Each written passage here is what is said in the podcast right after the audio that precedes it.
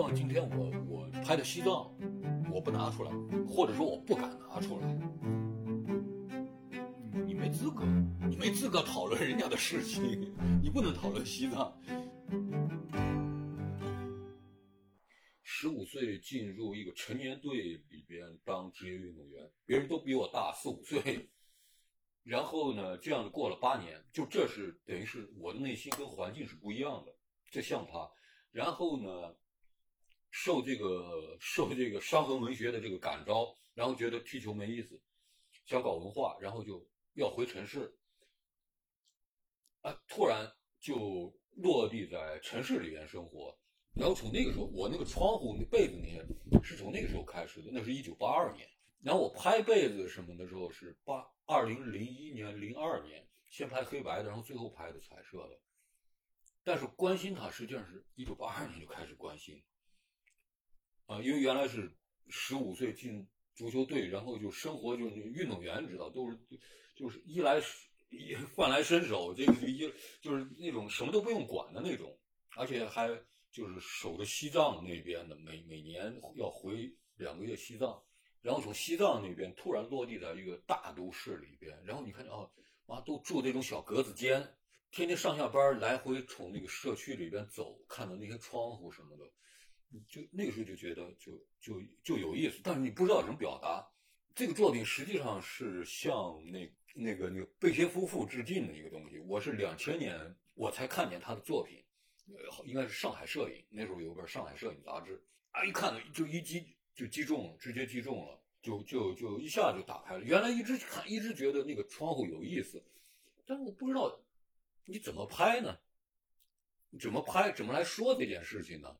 用什么样的体量来说？你是拍很多呢，还是一个就能说很多事情呢？不知道。贝爷夫妇那个一下子就，然后后来就拍拍黑白黑黑白完了以后，我就觉得不对。我说贝爷夫妇那个时候。那个时候他可能是，可能还没有彩色，或者有彩色，他已经已经就是说已经长期的使用这个黑白了。但是我觉得，因为我我拍那个东西比他那个更加民俗一些东西，他那个还是工业化的东西。我觉得好像必须是彩色的，所以后来后来就拍的黑白的就完全就放弃，开始拍拍彩色。这都全部是跟着表达走的，不是跟着形式走的。但最初那个形式，是贝叶夫妇提醒了我，我就觉得他的类型学不是社会学的类型学，但你可以往社会学里边放没有问题。但是他之所以能够拿到纯艺术里边去，而且他可能说不定是第一个吧，是因为他的他的这个类型学是这个视觉，它符合这个艺术学原理的，而不是符合这个社会学原理的。所以你看贝歇夫妇，我反正我第一眼看见他两千年的时候，我是直接击中我的，就是他是他就是这个这个嗯叫什么矩阵式排列。呃，我现在还认为，如果不矩阵式排列的话，贝贝歇夫妇那个东西是搁在当代艺术里边来说是不成立的。就关系就就是在于他就是他他就是因为这个正矩阵式的这个排列方法，啊，就像像那个像那个双胞胎似的。我看你，哎，你哥哥，你看你弟弟，就这个眼睛，它是一种纯生理的趋势，不是理性告诉我，我看完哥哥一定要看弟弟，而是这个哥哥和弟弟他们因为长得太像了，逼得我这个眼睛不看不行，呃，这是纯视觉的。所所有贝歇尔夫妇的展览，它一定是矩阵式排列的，一定是矩阵，从来没有单张过，从来没有。我我最近看了有单张的，我没有看到。呃，不是，它不是一张，但是它横着排啊啊，而且呢，它还。就是一条线了，它变成一条线了，挨得有多近我忘了，这我就感这已经感觉就会差很多。可能是那个钱不够收的没不完全，因为我在摩马和国外看的大部分展，它一定是像你说的矩阵式，必须是矩阵的，嗯。你现在可以按照别的方法排没关系，它名头已经在那儿了，我已经理解了。嗯，这个类型视觉类型学跟那个纯纯这个社会学，我是完全概念，就是这个性质是不一样的。对，我觉得您聊到这个点，我觉得可以引申一下，特别有意思，就是说，因为现在从理论或者学者他们那些人的研究来说，他特别喜欢讲，比如说，呃，摄影家人类人类学，摄影家社会学，就所谓或者说视觉家这个人类学，视觉家社会学。那其实刚刚您已经非常鲜明的点到了这里面的一些问题的所在，就是说，我们从艺术家出发在做这些创作的时候，如何从视觉性去把握。它当然有人类学或者社会学的背景和它的信息，但是我们不是人类学家，我们也不是社会学家，嗯我们的关注点不应该放在那个上面。但是我们在做创作的时候，其实又回到你一开始说，就是你一开始你关心自己，你认真做了一个事情，它自然而然，只要你是做的认真去做的，它就会带出来那些属性，而不是说我一开始想着我要成为一个呃视觉人类学家，我要我要从人类学的角度去做创作。我觉得这个可能确实是当下，因为很多以及艺术家，可能包括我自己或者策展人，我们都非常喜欢去呃跨学科，嗯综合媒介去想办法，可能是想，可能我发现这个问题，可能是因为现在这个世界就很复杂，我们接受的信息也很复杂，我们总想给我们的摄影作品加量，这个加一点，那个加一点，这个加一点，这个加一点，最后面就说很多摄影师或者说影像艺术家，或者说以摄影或者影像为媒介的艺术家，他这个做的作品最后面就是什么呢？拼贴，它就像一个拼贴，他把所有的图像都加在一张作品上面，因为我没有办法靠一张照片或者是某种东西来表达了，但是呢，我也找不到那种方法。你再说一下这个拼贴是是大概什么样子的？就是说，可能比如说我，嗯，你说是一个展览里边的这一张这一张这样的拼贴，还是集中在一一个架上？呃，一个架上就是他，比如他很多作品，他，我觉得很多人的作品可能他没有办法靠，或者他没有可能经过很长的一个思考创作，嗯他想把所有的信息，比如说他有个背景信息，有一个人类学背景，他没有办法去视觉化表现，嗯那他最后面怎么视觉化呢？他就把那个信息给叠在一起。嗯，你说在展览上面就现在很多年轻不布展的是一种布展方式，还是创作方式，创作方式。创作方式？对，就很多年轻艺术家，或者说可能也是策展人的一些提供的一个方案，嗯或者说我现在看到一些情况，就是说，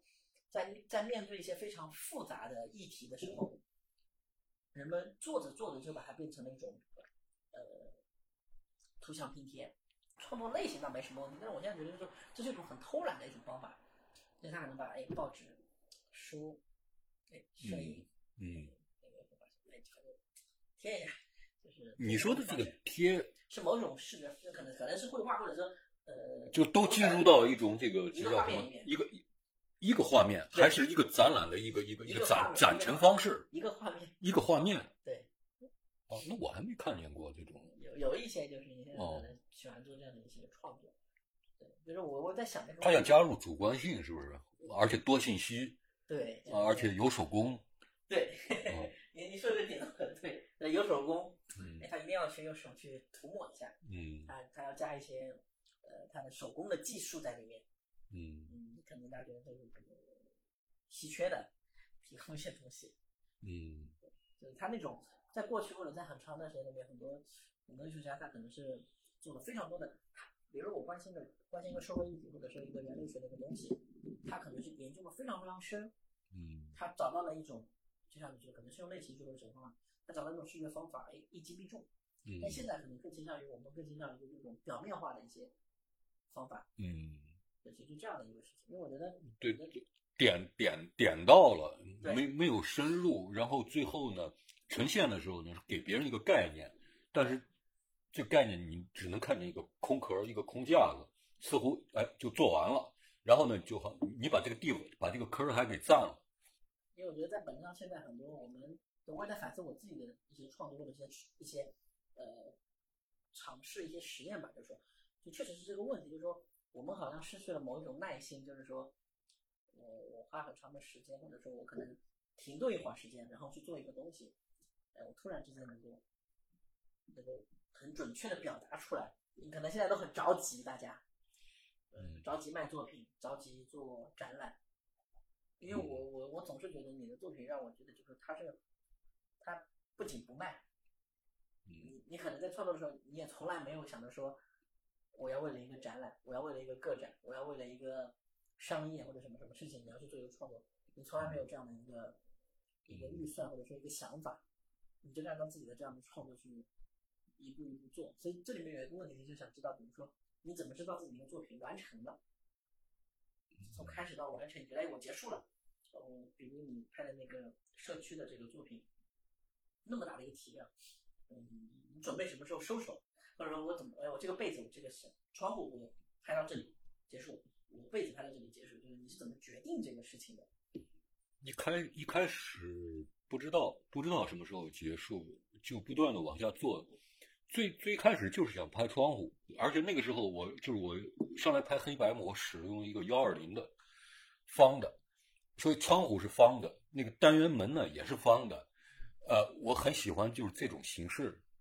它出来一种语言形式，就是里边的玩意儿是个方的，然后外面那个框子也是个方的，我觉得这很有意思。被子它挂在绳子上以后也是个方的，然后就又都发生在这个社区里边，然后还有就是黑板。就随着这个工作之后，你就就因为拍邻居的时候，算是第一次进入社区，就是不是进，实际上一直生活在里边，但是创作没有没有进入里边。但是随着这个开始创作，你就一点一点就就发现更多的这个料了，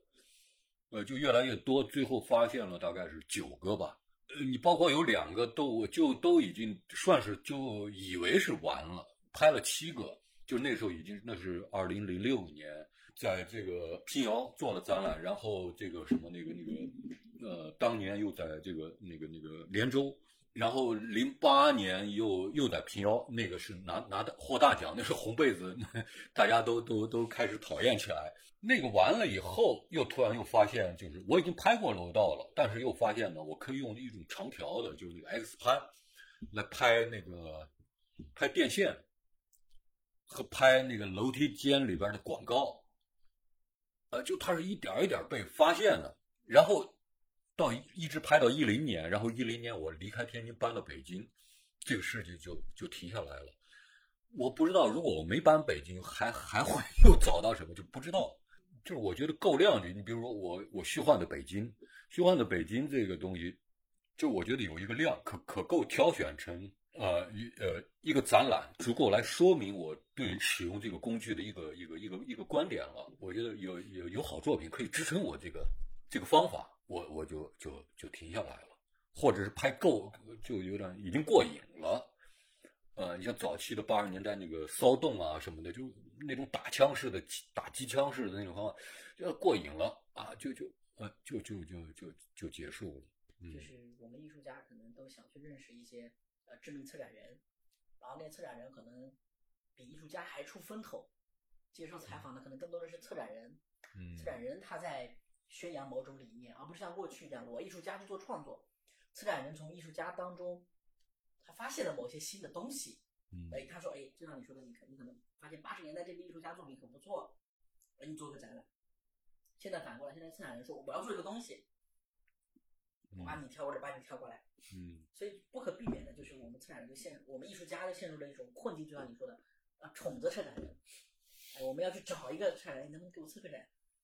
嗯，怎么怎么怎么样？其实这这这这个确实是一个，其实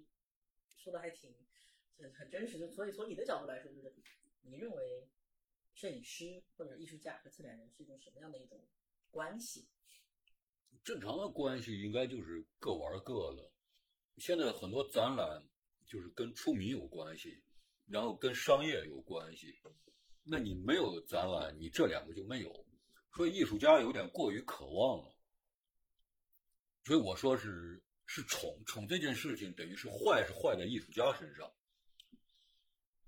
你那你宠，你就会给艺术家呃不给策展人甜头。那策展人谁不愿意吃甜的？我今天吃一口，明天还想吃第二口。所以，我觉得这个这个这个世道就是这么变坏的。人都是聪明人，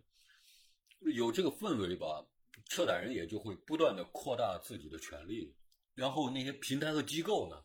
也需要策展人，他们不会自己干。然后还有一点，其实我想呃聊聊，就是说关于这种，因为因为其实你在网上，呃，虽然说你的发声没有那么多，但是我知道其实可能很多年轻的艺术家都和你有一些联系。那么，或者说他，我们大家其实都还是很喜欢你的作品。那对于年轻艺术家的创作，你当你是怎么来看待的当下的这种中国摄影的这种年轻人的这些创作的？或者你觉得我们这一代的年轻人和你们那个年轻人，我们有没有面临着共同的困境，或者说有有没有什么新的一个问题？就从你的角度来说，我觉得今天的。摄影师比八十年代、比九十年代更艰苦一点。这个艰苦是来自于体制造成的。八十年代，凡是搞摄影的人，九十甚至包括九十年代，嗯，他还是有一些工作能做的，不靠展览，不靠卖卖照片就能吃上饭了。但是今天有点不一样了。再一个是那个时候呢，没有那么大的欲望，就是反正照片也不能卖钱。也没有那么多商业的这个、这个、这个、这个例子，嗯，所以其实不太想这个东西，没有没有特别多的勾引。但是今天呢，大家都知道，利益是很难拒绝的，所以我觉得这个这个不同是巨大的。但是今天年轻人比原来优秀了很多。我说从嗯从思想观念、视野、嗯技术。呃，理解力，呃，甚至是修养，就说起来，这个八十年代跟今天年轻人这个区别，我我的印象就是两千年之后做摄影的，就是用摄影做工具来创作的人，不管职业还是不职业，只要你就是真的是，就是说你你是要给别人看的，我们能看见的这批人是优秀起来了。然后我甚至我觉得一零年之一零年之后的。又有个更大的飞跃，嗯，就是感觉更加的怎么说，水平更高一些。但所有的碰到的问题都一样，不管跟这跟水平没关系，碰到的问题就是生存问题，就自己的生存问题。然后这个生存会影响你创作时候的这个这个心态，呃，对，甚至对觉悟、对思想也有影响，影响少。但它会间接产生影响，然后包括现在也都知道，我我做一个东西，这个东西是可以卖的。那我在做这个东西的时候，他就会考虑到我要不要给他穿一件漂亮衣服。以以前没有这个的时候，我是可以不给他穿漂亮衣服的。但今天必须考虑这个东西了，特别是为了生存的话，他就一定要考虑。但是可能这件作品是不需要穿漂亮衣服的，穿了反而不好，但是可能会被穿上。呃，就就就，我觉得这是今天面临的问题。对，我觉得这个就是很有意思，就是因为比如说我在我在美国那边能看到很多摄影师，还是非常的，他的作品还是很赤裸，就是依然很生猛。嗯。但是在我们现在的年轻人创作，其实呃跟题材没有关系，像你说的，其实不关乎题材的，在某种意义上，就那些作品的这种生猛度其实是。降低了很多，但是生猛并不是说一定要去猎奇或者说血腥啊，嗯，就是他这种，就像你说的，他一定要穿一件漂亮的衣服，嗯，很少有那种让我们看起来会有点别扭的作品。其实就好像当时看你的作品一样，就是所有人的感觉是很很别扭，嗯，或者说很奇，就像那个起点，但是那很奇怪的这种照片没有了，所有的照片都是符合一种，就像你说的，可能是商业或者是画廊或者说市场它的某一种。某一种趋势，就是它的某一种好看，就是它的那种，因为你做了很多这种街头，因为让我想起一个呃，国外的有个摄影师叫菲利普洛克迪克西亚，他是已经有别的，他们都是拍那种街头的，他是打灯的，就是他都是那种抓拍，他做他做的创作就是在地铁口拍那种头像，嗯，他用两百米的长焦，跟刚好跟你反一下，嗯。然后两百米长焦，然后拿了个闪光灯触发，然后所有的人走出来都不知道有人在拍，给他拍照片，因为他的距离他很远。然后他到了他那个点，闪光灯就会亮，就像舞台一样把他给照亮。嗯，你要创作的时间到。没有，我现在这这个季节，这个季节过去了，已经不拍了，我就只拍一个季节。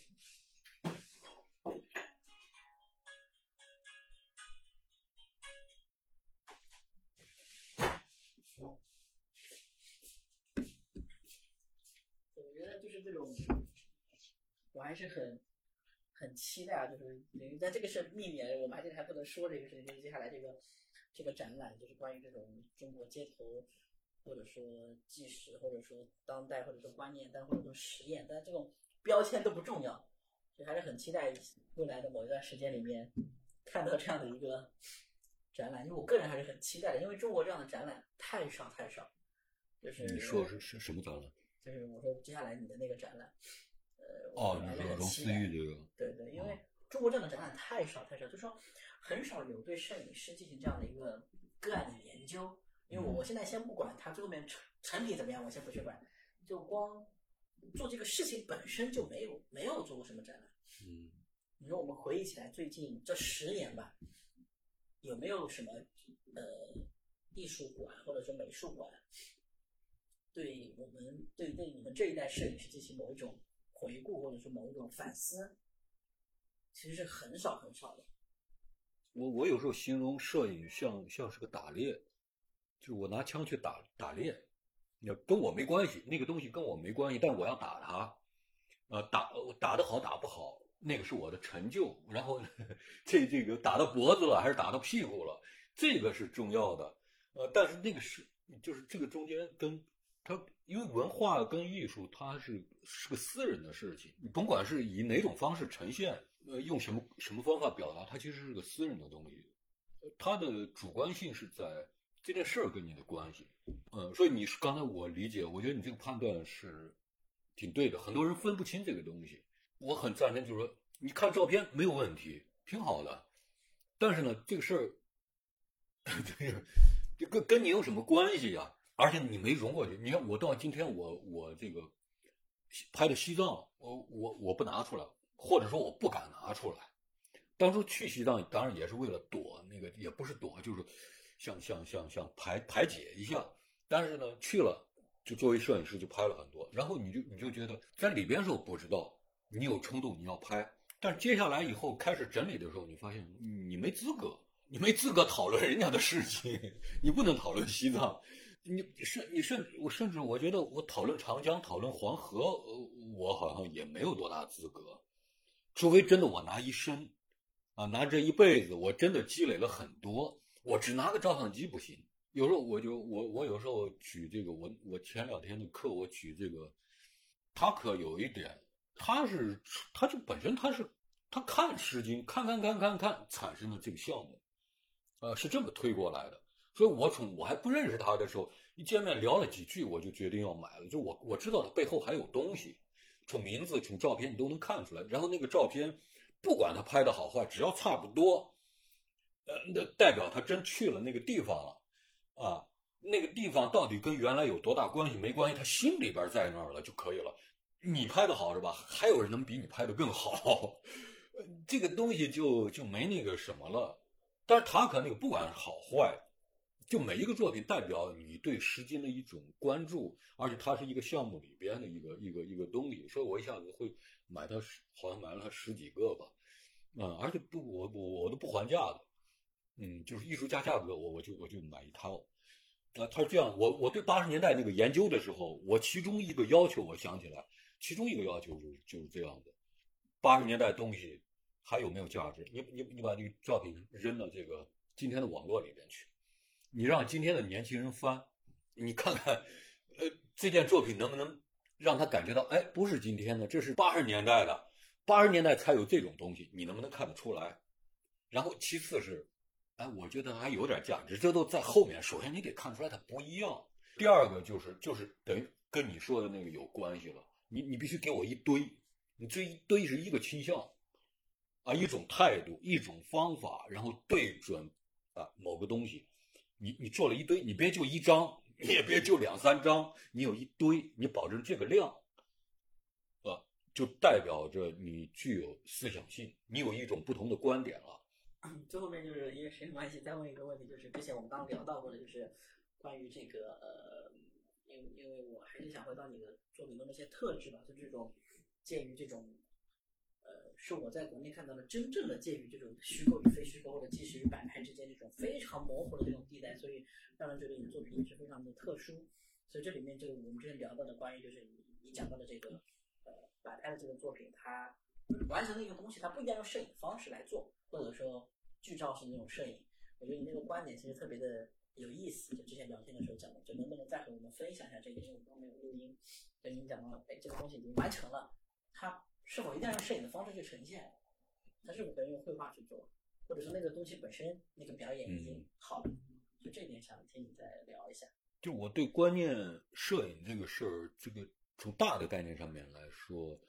我认可。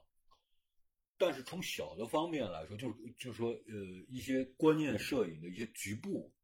我认为这里边是，嗯，我存疑的，啊、这里边有有有一些阴谋，它返回架上了。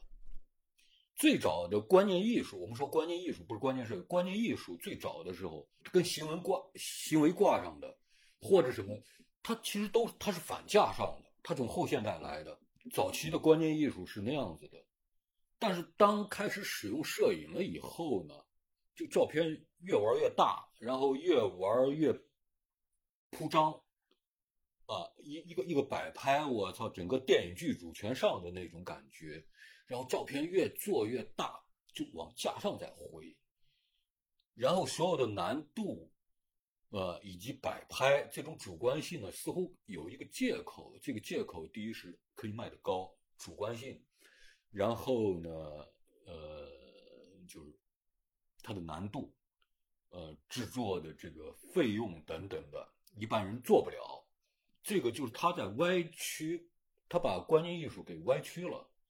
啊，他在走走一个，他他变了个样子，最后变变变成了一个妖精。这些观念艺术变得越来越不社会化，尽管它更大了、更空间化了，但是它进入公共空间反而麻烦了。小照片很容易进入公共空间，它反而大了以后很难进入空间。第二呢，它摆拍的东西越来越离公共事件、离这个社会生活也好、场景也好，也离得越来越远了，变得越来越剧照。呃，讲究画面效果的那些导演，你你你你就截真呗，啊，一帧可能就是一 就是一一张观念摄影，直接就对冲对冲今天的这一批观念摄影师。那你今天这个观念摄影，你就你立不住了呀，是吧？是那是那些导演没进场，没没跟没没过来抢抢行市。如果人家来了呢，是吧？而且那你想，那一个电影一个半小时，比如说哈、一个半小时，那里边有多少好的画面？而且呢，也也而且呢还有背景有背书。你不是好像安安那个那个那个什么杰夫沃尔不是有一个拍那个什么的河边儿什么这个往天上扔书那个什么？据说那是一个日本的一个绘画是吧？幅绘画那个东西来背书这个东西，好像都变成了你这样子这样这幅作品有意思的地方。那个是一个我不知道，那个那个那个是一个文本，那个是个东西，那就能证明你这样一个一个东西，它它有意思吗？啊，一批人在在走路上扔点书啊什么，它这个形式，这个这个语言是什么呢？这个语言要说什么呢？最后这个语言是回到是说那说那个浮世绘的那个那个文本，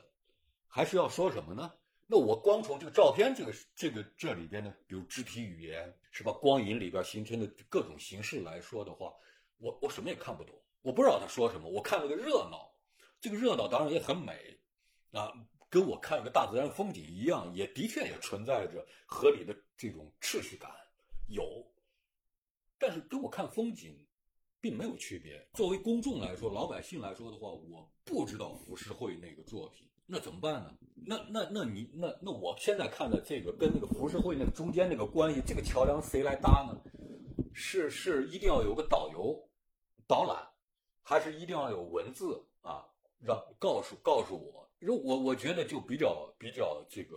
莫名莫名其妙，因为它缺少了一个直接。我记得安安这个这个杰夫沃尔有一张好像是八十年代拍的，这个这个丈夫在大街上，丈夫对妻子很很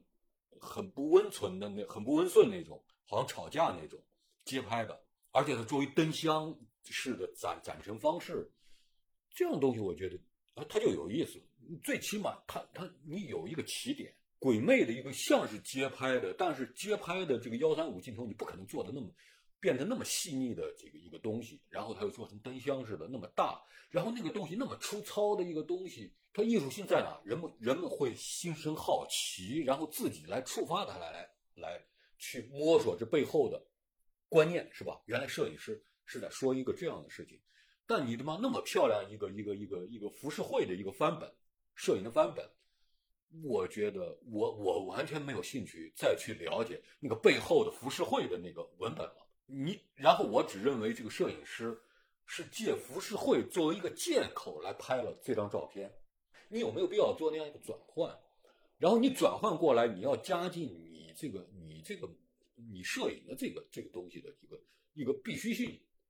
就是我刚才说的那个那个，就是我这样一个例子，就是说，摄影还没发明，那我现在用绘画把这个场景我画下来，跟我今天用摄摄影来说是一样的，因为那个时候人们只相信绘画，因为是绘画，只要你手一到，人们认为那就是真的，是吧？那它是一样的。那那既然是这样子的话，这样子来看的话，你比如说，我说你比如像王劲松，王劲松那个，呃，你比如说。呃，中间围一个围几个女的裸体，一帮人啊，这样的东西，我就我觉得这个比那个杰夫二那个牛逼啊，是吧？他第一，他这个这个画面是我想象的，我我我这这个他背后的这个文本不来自于哪哪哪哪幅作品，文学的还是什么的，不来，来自于现实生活，是吧？这是我我我自己我自己构造的，是吧？然后这个这个。杰夫二那个不是啊，杰夫二是找了个借口。王劲松的借口是社会，是社会给他的这个东西。所以我觉得王劲松比他牛逼啊！就是我说在这这样子的王劲松的这样的这个作品下面，但是那杰夫沃尔大牌多了，大牌太多了，是吧？但但是我觉得就是像杰夫沃尔那个现在那些东西，就我觉得就特别后期的，我我我不知道，我看的不多。我，但是我觉得就是跟以前不一样，包括是包括那个战争的那那种的，有有有必要，有多大必要那么整？一批演员就是好像有的啊，这死死过来啊，又又活过来，演员演的那个东西，你这个说这个事儿有有那么有那么重要吗？而且关键是没有那么，如果没有那么重要的话，你用那么大的这个场面。浪费不浪费啊？我我是比较在意，就是这个，就是成本这个事儿。我觉得这个这个观点还是，我觉得有很新颖的地方，让我启发也很大。因为我们在学习的过程当中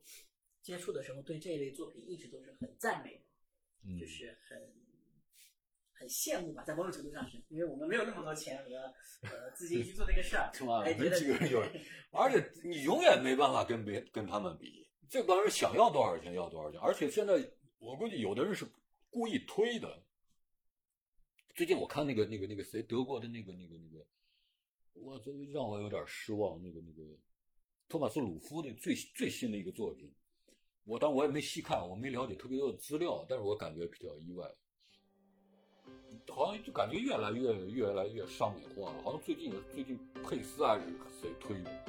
啊？最新的一个作品，我现在忘了什么样子。非常感谢今天这个莫雨老师跟我们分享这么多，聊了差不多有两个多小时，看不清时间了。这个。